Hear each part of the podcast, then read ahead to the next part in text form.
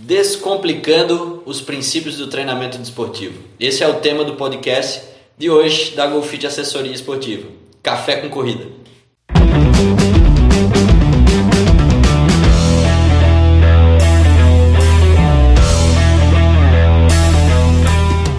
Fala galera, beleza? Aqui é o professor Neto Barros. Sou o professor Márcio Preto. Aqui é Caíra Rios. Aqui é Xande Tavares. E hoje a gente vai discutir os princípios do treinamento desportivo, né?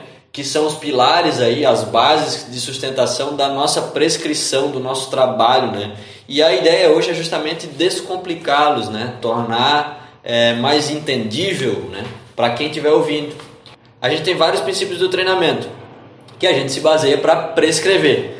E a gente vai discutir primeiro aqui o princípio da individualidade biológica, né?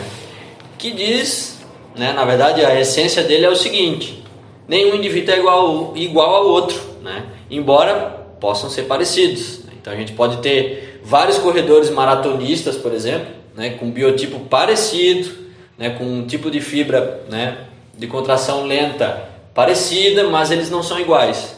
Então a gente tem desde aspectos mais, com, mais é, fáceis de, de mais palpáveis, como por exemplo o tamanho, tamanho dos membros é diferente, o tamanho dos órgãos é diferente, né? E aspectos fisiológicos, como o tipo de fibra, né? A gente tem uma predominância, por exemplo, de é, fibras do tipo de contração lenta em, em fundistas, mas é diferente. Às vezes o cara tem uma concentração muito maior do que outro, né? e também processo inflamatório no que diz respeito a essa questão fisiológica. Né? Muitas, muitos, eu sou um exemplo, né? eu comparado aos guris que correm também longa distância, eu me inflamo muito mais, eu preciso de mais tempo para me regenerar. Então isso é basicamente o princípio do, da individualidade biológica, onde cada indivíduo responde, é diferente um do outro e responde de uma forma particular aos estímulos, né? É, esse é um dos porquês que pegaram o mesmo treinamento de algum corredor não quer dizer que vai funcionar para ti, né? Então, como o Neto bem falou ali, pode ter vários maratonistas, mas cada um vai ter um jeito diferente, vai ter uma resposta diferente, porque cada indivíduo é, é diferente na sua essência, né? Então, acaba que precisa ser pensado de maneira diferente. Então, os princípios, eles vêm para isso, para a gente estudar como cada pessoa eh, vai se comportar e planejar os seus treinos, né? Por isso que a gente sempre diz, né, que nunca é para fazer a planilha do outro, né? Ah, a gente brinca muito, brinca não, mas a gente sempre fala, né, para todos os nossos, nossos alunos, os nossos atletas aí. Às vezes tu, tu prescreve um treino para uma pessoa e a intensidade da, da, daquele treino intervalado, por exemplo, né, não é a mesma da outra pessoa. Então tu tem que cuidar para não misturar essas coisas. Né? Ou até mesmo se for, se a gente pegar, né, um treino e passar para duas pessoas que têm características muito semelhantes, são bem parecidos ou mais ou menos no mesmo nível de treinamento, pode ter certeza que o resultado né, desse, desse treino ou dessa, dessa, desse período de treinamento vai ser diferente para os dois. Um vai responder de um jeito e o outro vai responder de outro. Né? Márcio, não sei se quer acrescentar alguma é, coisa. Claro, é bem isso mesmo, cara. É, e aí, trazendo para nossa área, né, para nós professores, cabe a gente identificar né, as fraquezas, as potencialidades de cada aluno e aí tentar individualizar cada vez mais o treinamento.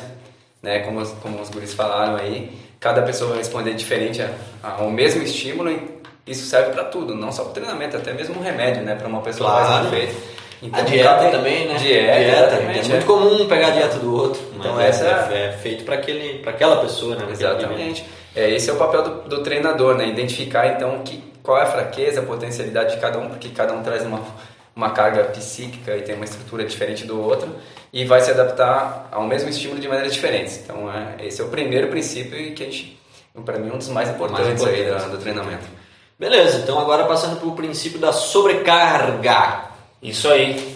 O segundo princípio que a gente está falando aqui é o princípio da sobrecarga, né? Basicamente, a gente aplicar uma carga né, de treinamento no indivíduo, no indivíduo para a gente gerar uma resposta nele, né? Uh, a gente pode dizer, uh, traduzindo para nosso para a nossa área da corrida aqui, né?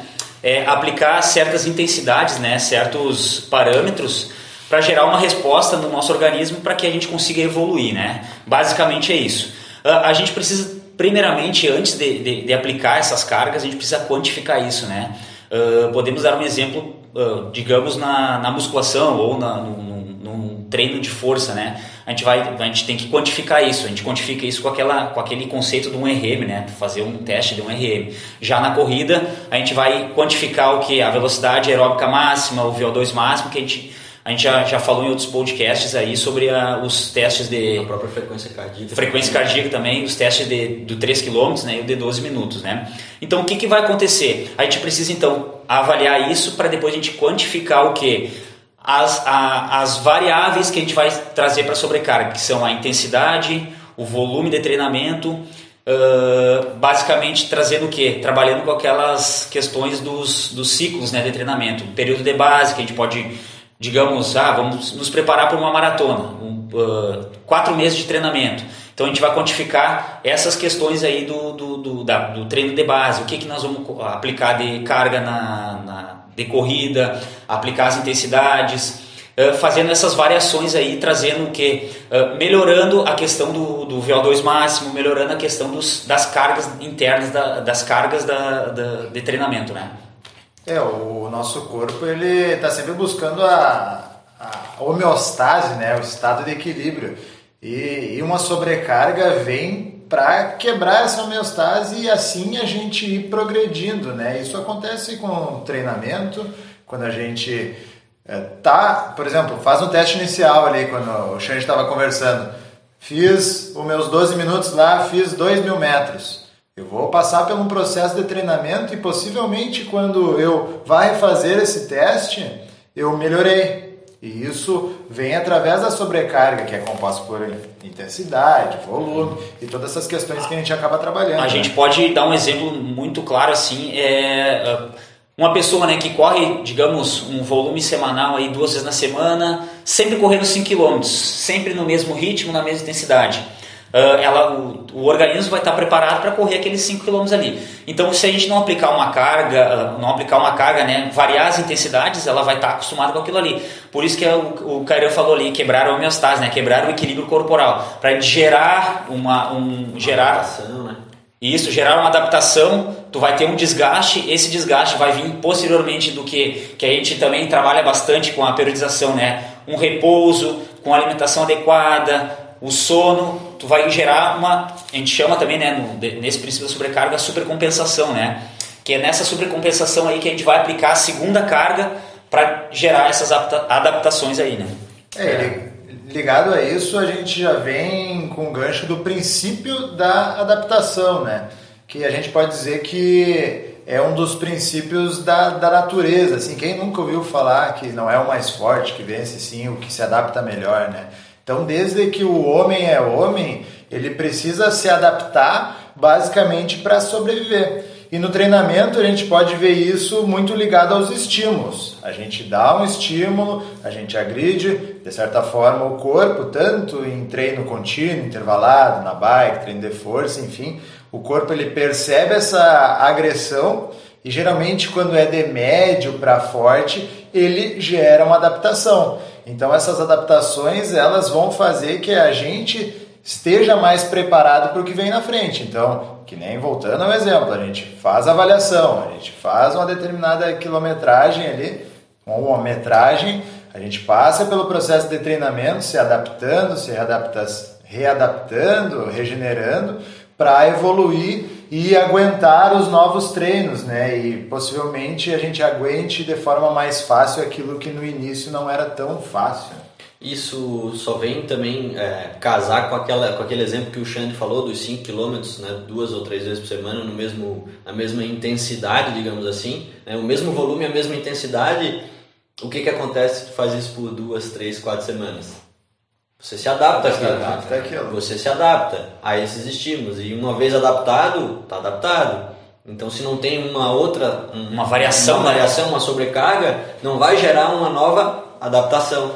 E esse, essa, essa, é, essa é a conexão que a gente faz entre os princípios, né? Exatamente. É bacana de pensar e, e reformular é, isso. O que acontece, muita gente vê, uh, logo quando inicia o treinamento ali, os nossos alunos, eles estranham, sentem até alguma dor, um desconforto, e basicamente muita coisa é processo de adaptação, né? Tanto que fica uma semana naquilo, fica duas semanas e o corpo já... Já, já se adapta. Já, né? é, já já não sente mais como sem, sentir. Essas antes. dores não são lesão, tá, pessoal? Tem que saber diferenciar isso aí, né?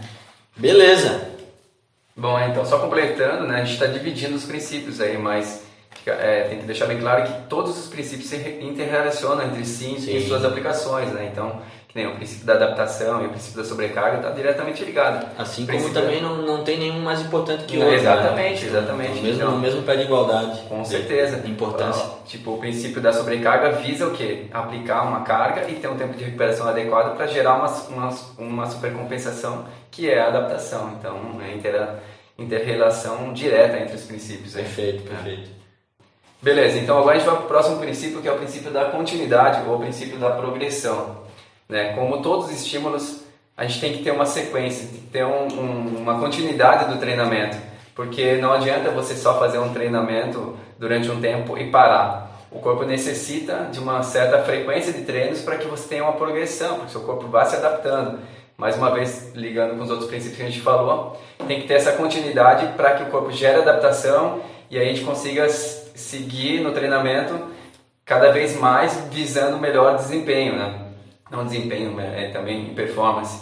Então essa é a importância do princípio da progressão, sempre dar continuidade ao que está sendo trabalhado. Trazendo para os nossos, para o nosso dia a dia aqui, né? Ah, às vezes ah, tem, tem alguns alunos aí que às vezes perdem algum treino, perdem, até perde uma semana inteira, né? E justamente vai atrapalhar essa progressão, né? E é isso aí que a gente tem que tentar se adaptar, tentar melhorar, tentar não perder treinos e, e, e tentar, ah, digamos assim, seguir a planilha, seguir aquela progressão de treinos. É, vou dar um exemplo também que, que, que eu acho que é interessante de falar. Aqui, nós somos aqui de Santa Maria, né? Moramos em Santa Maria e aqui, né, por ser uma região que faz muito frio, então muitas vezes a gente tem uma quebra na continuidade do- dos treinamentos no período de inverno. Então é muito comum no inverno as pessoas pararem um pouco de treinar, ou parar, ou diminuir. E isso também quebra justamente esse, esse processo de continuidade e de progressão nos treinamentos, né? Exatamente. Ou treina por período, por exemplo, né? Ah, eu, sei lá, eu quero treinar para fazer 10 quilômetros aqui, daí ele vai treinar 4, 5, 6 meses para aquilo e fez e, e parou. Então quando ele for, for voltar, né? A, a treinar vai passar por todo o processo novamente, né? É, isso Que na verdade isso já é um outro princípio, né? Do treinamento. Isso. Que é do O- uso e desuso, mas a gente, daqui a pouco a gente já fala sobre ele. É verdade, que nem vocês estão falando aí, acontece com nossos alunos ou com todo mundo que treina. Às vezes o aluno ele fica até bravo porque ele está avançando, né, tá, iniciando, está correndo uma certa distância e aí por algum motivo, lesão ou ou te- teve que viajar e não conseguiu treinar durante duas semanas, a gente tem que retornar lá para aquelas planilhas do início. E o aluno fala, ah, mas eu já estava correndo essa distância, agora tive que voltar. É exatamente por causa, por causa desse processo, desse princípio de continuidade, né? se eu seguir até um certo ponto, avançando eh, de forma gradativa, se eu tiver que parar, vou ter que retornar alguns degraus para depois voltar a esse novo nível. Eu não posso parei e continuar simplesmente da onde eu, eu, eu parei ali, porque vai fazer diferença essa continuidade dos treinamentos. Perfeito. Agora a gente vai falar do princípio da especificidade. A especificidade da palavra ela já, já diz muita coisa, né? É algo específico. Então vou trazer um exemplo bem prático assim, né? Que correr é correr, não é? Mas correr 100 metros é igual a correr 42 quilômetros? Não, né? Então tem essa grande diferença e isso é especificidade, né? Treinar para o quê? Em quais condições? Onde eu vou treinar? Onde vai ser a prova que eu vou fazer? Vai ser no frio ou no calor? Vai ser na grama vai ser no asfalto? Vai ser em montanha ou vai ser plano? Vai ter subida vai ter descida? Então são questões como essas de especificidade de o que, que vai eu vou treinar para quê, né? Então esse é o princípio da especificidade, treinar exatamente ou nas condições mais parecidas possíveis do que eu almejo, né? Então na verdade é gerar uma sobrecarga aí conectando os, os princípios, né? Gerar uma sobrecarga para ter uma adaptação específica para o que eu quero, né? Então esse é o princípio da especificidade. Não sei se vocês querem acrescentar alguma coisa, tentei deixar bem o mais claro É, possível. às assim. vezes acaba ocorrendo aí a pessoa quer treinar para uma prova curta, vamos dizer assim, 3 quilômetros e fica fazendo um ritmo muito leve, como se fizesse para uma meia maratona, né? Então foge da especificidade do que o treino precisa para aquele fim, né? Então, E muitas vezes o contrário, a gente, a gente se depara corriqueiramente nos, nos nossos,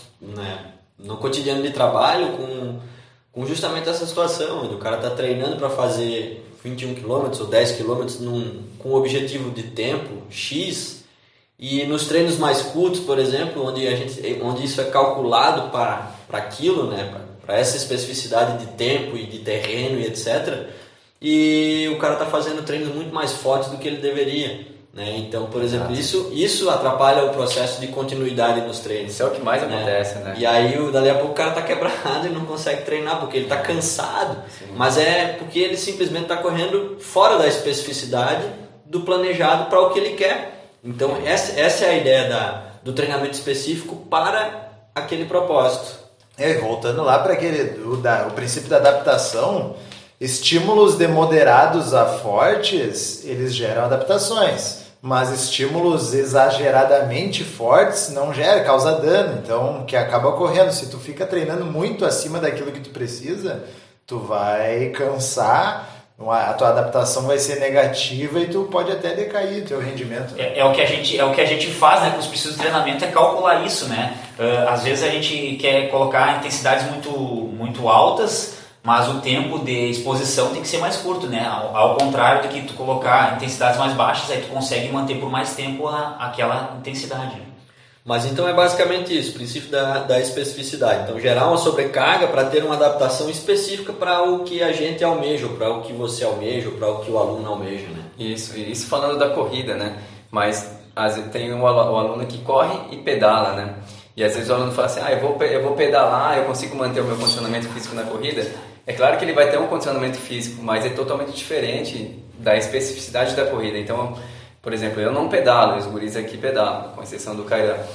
Então, é claro que se eu for correr, se eu for pedalar, por mais que eu corra bem, eu vou sofrer, porque eu não, não tenho a especificidade do treino da bike, né? É, e é, da mesma forma, um cara que pedala muito bem, se ele vier correr, é claro que ele vai correr melhor do que uma pessoa sedentária, mas ele não vai fazer frente a uma pessoa que só corre e corre bem, né? É, não, e é, e é interessante falar sobre isso, porque tem a, é, a gente está falando basicamente da especificidade biomecânica. Sim. Né? Por exemplo, a biomecânica da bicicleta é totalmente diferente da corrida.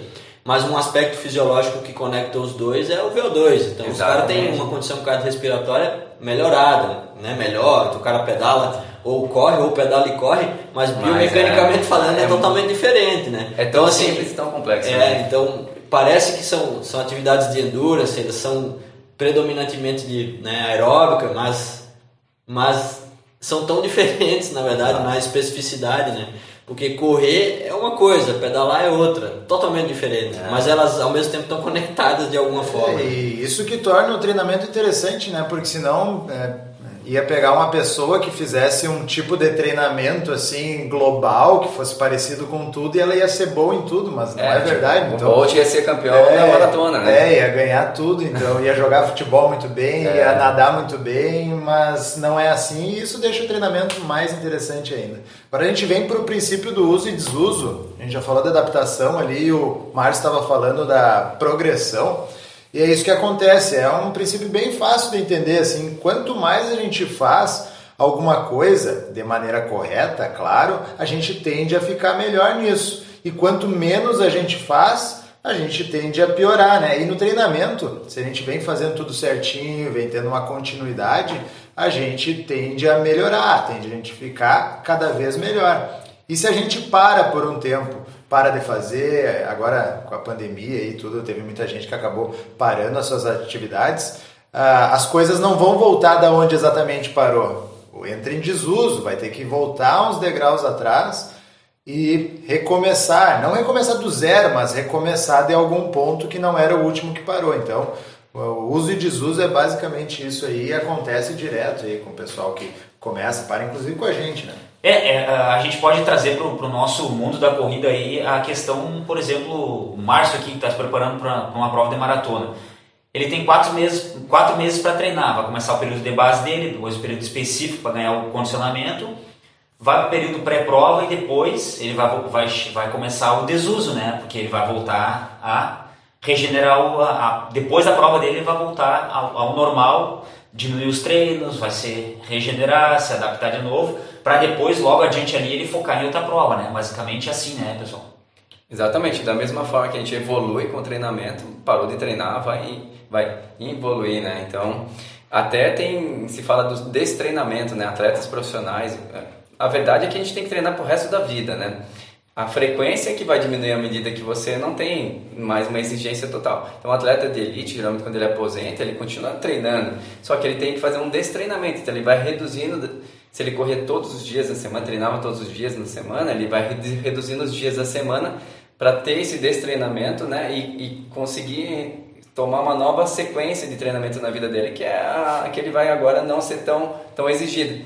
Então ele tem que fazer esse destreinamento mesmo para se adequar às novas cargas de treinamento e nós, a gente tem que continuar treinando pro resto da vida. Se, se vai reduzir um pouco que seja, mas continuamos treinando porque é saúde e a gente não pode parar de treinar. É, e o uso e desuso é, é até o próprio nome né, do, do princípio fala, é uso e desuso. Se tu desusar, você vai começar do zero depois. É quase isso, quase que é, quase que assim, tá? Não, não é bem assim, mas é quase que assim. Se você treinei seis meses e fiquei seis meses parado, quando você voltar a treinar, você vai, vai, vai remar de novo, porque você está seis meses parado, né?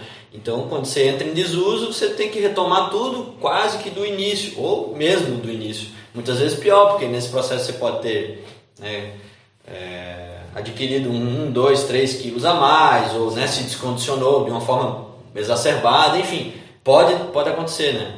E uma questão do destreinamento que tu falou enquanto falava, Márcio, eu lembrei aqui do Lance Armstrong, né? Todo mundo sabe o ciclista que ganhou várias vezes aí o Tour de France e quando ele se aposentou do ciclismo pela segunda vez depois do, do escândalo de doping, ele se tornou Ironman então eles, na verdade eu até acredito que a carga de treino dele aumentou um pouco, ah, porque ele incluiu a corrida e, os, e, a natação, né?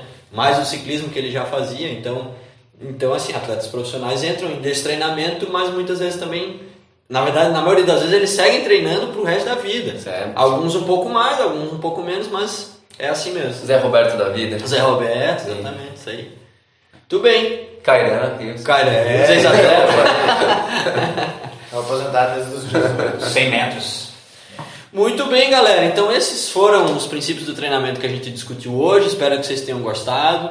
É, reforçando que é baseado nesses princípios que a gente é, se respalda e rege, né, para seguir como, como guia o nosso trabalho, nossa prescrição, né. Então é, é legal porque, como o Márcio falou, eles todos estão interligados. A gente não consegue pensar em só um isoladamente, né não tem um mais importante que o outro, na verdade é, tá, é tudo tem o mesmo, mesmo peso de importância e está tudo interligado.